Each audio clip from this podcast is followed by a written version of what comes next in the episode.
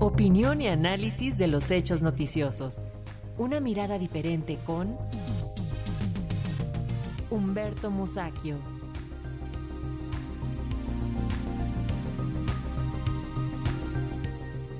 Y hoy nos despertamos con la noticia de que diversos políticos estadounidenses están muy, pero muy preocupados por la aprobación del Plan B en materia electoral en México, ya que vislumbran amenazas a la democracia.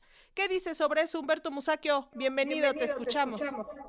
Buenas tardes, Lénica. Efectivamente, estoy a punto de llorar por esta actitud de los políticos gringos que se preocupan mucho por nosotros. Efectivamente, hoy el periódico Reforma en su cabeza principal trae una nota del corresponsal en Washington, según la cual, por supuesto, hubo una filtración de eh, mensajes enviados por la Embajada eh, de Estados Unidos en México, en la que muestran su gran preocupación por el plan B y la antidemocracia que puede suscitarse si se aprueba del todo y entra en vigor. El asunto es que creo que esos políticos estadounidenses no tienen autoridad moral ni política para condenar lo que, lo que ocurre aquí con nuestro sistema electoral. Efectivamente estamos metidos en una discusión muy fuerte sobre el plan B, el llamado plan B, que modificaría de diversos aspectos del sistema electoral mexicano. Bueno, pero ese es un asunto que nos toca solamente a nosotros resolver. Pero además, eh, estos políticos estadounidenses, pues creo que se olvidan de que su sistema electoral es una especie de coladera, está, está lleno de agujeros.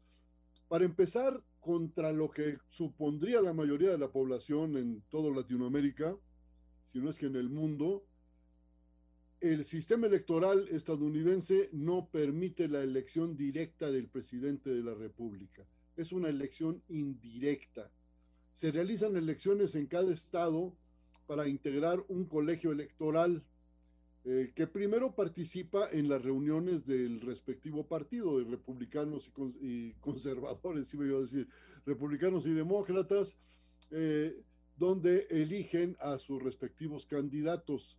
Y es muy curioso que ese sistema tan democrático solo tenga dos partidos que llegan a la final. Rara vez hay un tercer partido en la competencia, rara vez y, pese a que hay muchísimos partidos en Estados Unidos, no es que solo existan republicanos y demócratas. Pero además, una vez que eh, estos delegados eligen a su candidato, eh, se integra un colegio electoral para la elección presidencial. O sea, la elección no es directa, es indirecta y son poco más de 500 delegados los que deciden quién va a ser presidente de Estados Unidos. En un país que tiene cuántos, casi 300 millones de habitantes, pues me parece que eh, como que algo le falta a esa cocina eh, electoral de Estados Unidos. la integración de ese colegio también es muy defectuosa porque, por ejemplo, todos los estados tienen derecho a mandar a dos representantes eh, aparte de los que envían de manera por su votación proporcional en el conjunto de la votación de Estados Unidos. Esto le da una gran ventaja a los estados del centro, a los estados rurales, a los más atrasados, y digo atrasados sin ningún afán peyorativo, sino sencillamente porque la población rural, por razones hasta geográficas, está menos informada que la población urbana. Bueno, pues esos estados son los que tienen esa ventaja que les da el tener de entrada todos parejitos hasta, hasta California, los estados más poblados tienen dos representantes aparte de los que les tocan por su población. Esa ya es una, una ventaja para los candidatos del Partido Republicano, que son los que aprovechan esto.